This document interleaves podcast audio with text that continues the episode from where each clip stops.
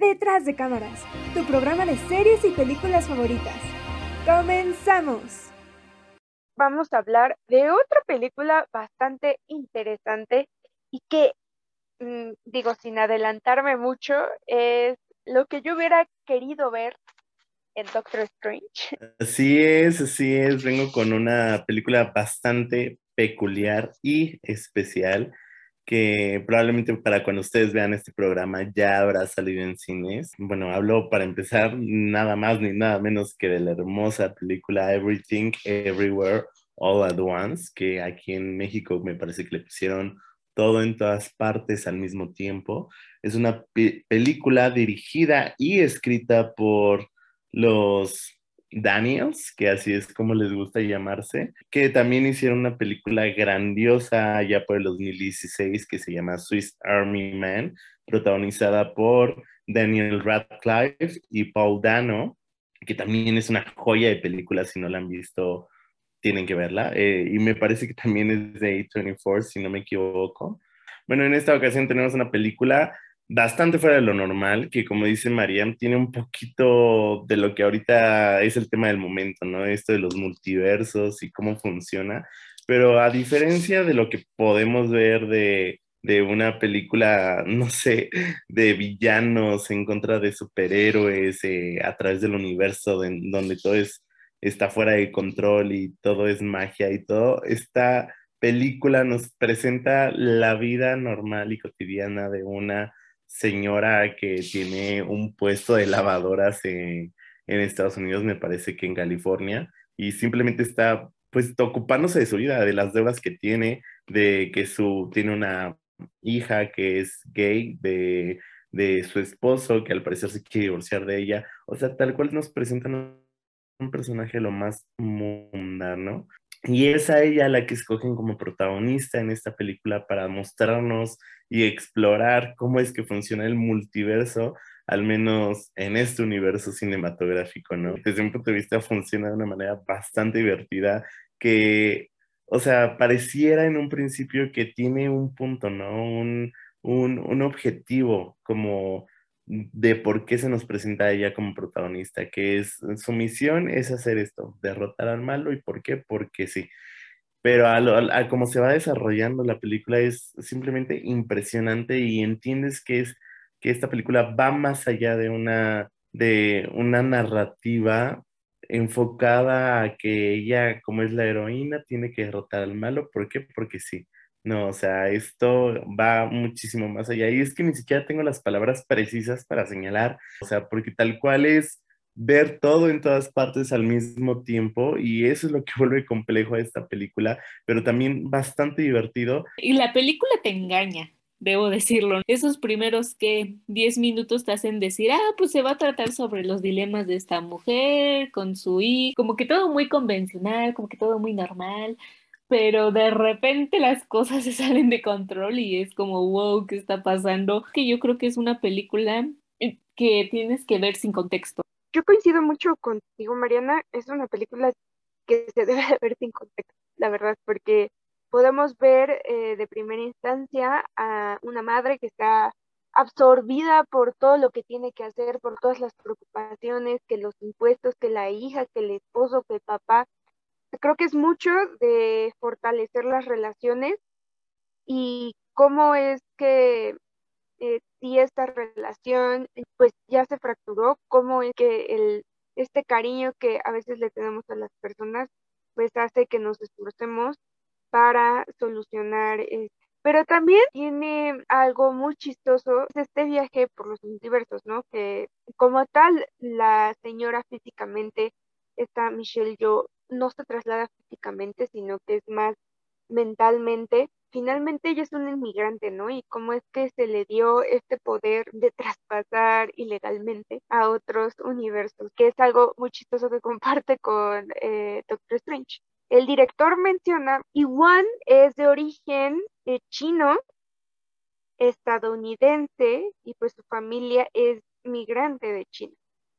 Y pues eh, de primeras ellos no querían hacer unos héroes con esta nota de son héroes inmigrantes. Como tal quería ser como pues esta pareja dilema familiar. Tener como todo este contexto a su alrededor fue que se le, se le agregó y fue de manera totalmente natural, totalmente eh, orgánica y hace que esta historia tenga mucho más capas y tenga, se explique, creo que todavía mejor este viaje de realidades. Sobre todo se plantea la pregunta de qué pasaría si una persona cambia de vida y se muda a otro lado, que pues ya sea de manera legal o no legal, pues tienen que cambiar toda su vida para tener un mejor futuro o para tener mejores oportunidades. Interpretación o este mm, trasfondo que le da el uno de sus directores, que es este One, me, me pareció bastante fascinante,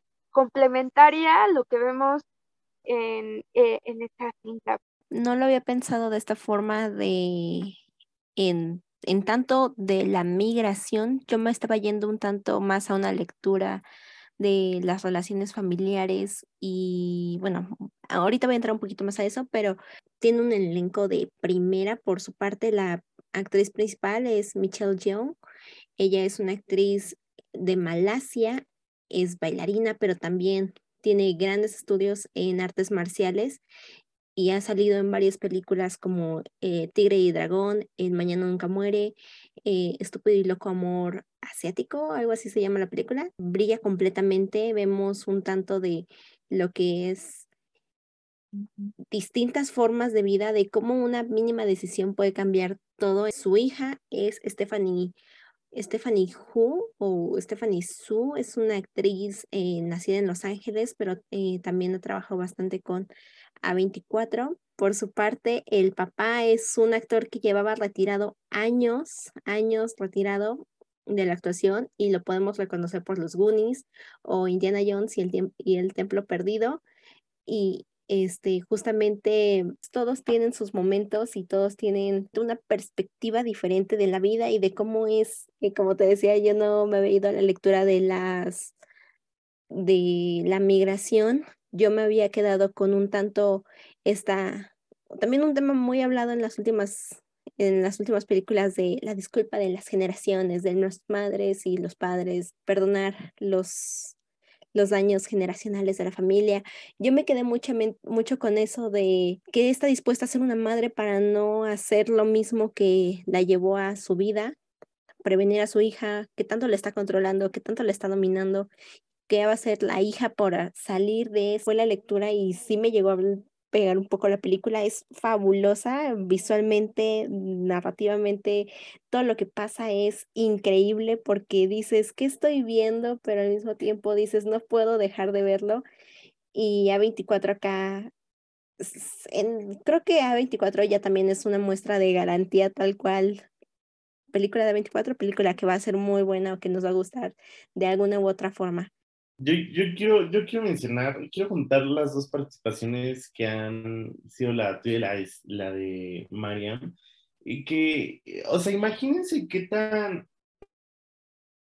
peculiar es una película que ni siquiera tenemos palabras para explicarla, eh, para explicar la trama, o sea, en cuanto a precisión, sino más bien a, extendernos a temas generales para poder explicarla, ¿no? Y que yo pienso que, o sea, tanto la lectura de Mariam como la de Citlali son súper acertadas porque tienen bastante que ver eso del, de, ¿cómo se llama?, de los, de la migración, pero también de la relación familiar que la protagonista tiene con, tanto con la hija como con el esposo, porque son fundamentales para el desarrollo de la historia, ¿no? que, repito, o sea, al principio pareciera que se nos está presentando la típica trama de, bueno, la heroína tiene que salvar al mundo por una amenaza maligna, bla, bla, bla, pero no, o sea, va más allá de eso y, o sea, es cuando empiezas a comprender por qué se llama así la película, ¿no? Cada interpretación en esta película tiene tanto lo suyo que sería irreemplazable, incluso inconcebible para mí pensar a alguien más en el papel de la hija, por, por ejemplo, ¿no? Eh, o de de la mamá de la protagonista de esta Michelle Yeoh, eh, porque al menos, bueno, yo tenía la información de que el papel de la hija de este Stephanie Xu, o no sé cómo pronunciar su nombre, lo iba a ocupar Aquafina, que bueno, ya la conocemos bastante de otras películas a ella, y no dudo que sea mala actriz, de hecho ella me cae muy bien, pero esta película acopla a todos a sus personajes tan bien y lo hace de una forma tan bella que realmente pareciera que cada actor y cada actriz nació para, para poder dar vida a, sus personajes, ¿no? Para poderles dar esa particularidad de la comedia, del drama, de la acción, de todo lo que es esto, porque realmente es una película caótica que es difícil de entender en ciertas formas, pero conforme avanza es como muy fácil de asimilar por el humor que le meten y mucho más al final que una vez que estás bien inmiscuido por todo el humor que le meten, este, te llega el drama, pero no solamente eso, te llega el drama con más humor y es cuando empiezas, o sea, es de las pocas películas, si no es que la única que puedo pensar que me ha hecho llorar mientras me estoy muriendo de risa, llorar por el lado dramático y, reírme por el lado humorístico que conlleva esta película porque junta los dos factores a un nivel impresionante, o sea, y lo hace de una forma brutal porque no hay, no son pocas las películas que mueven un sentimiento en ti para reconsiderar bastante el, el puesto que tiene el amor en tu vida, ¿no? Eh, no solamente hacia ti mismo como persona, sino eh, hacia las personas cercanas a ti. Porque, bueno, o sea, yo de verdad pareciera que repito esto cada programa, pero para mí el mejor elemento que nos pueden mostrar en una película siempre va, y mejor que la acción, mejor que cualquiera, siempre va a ser el amor.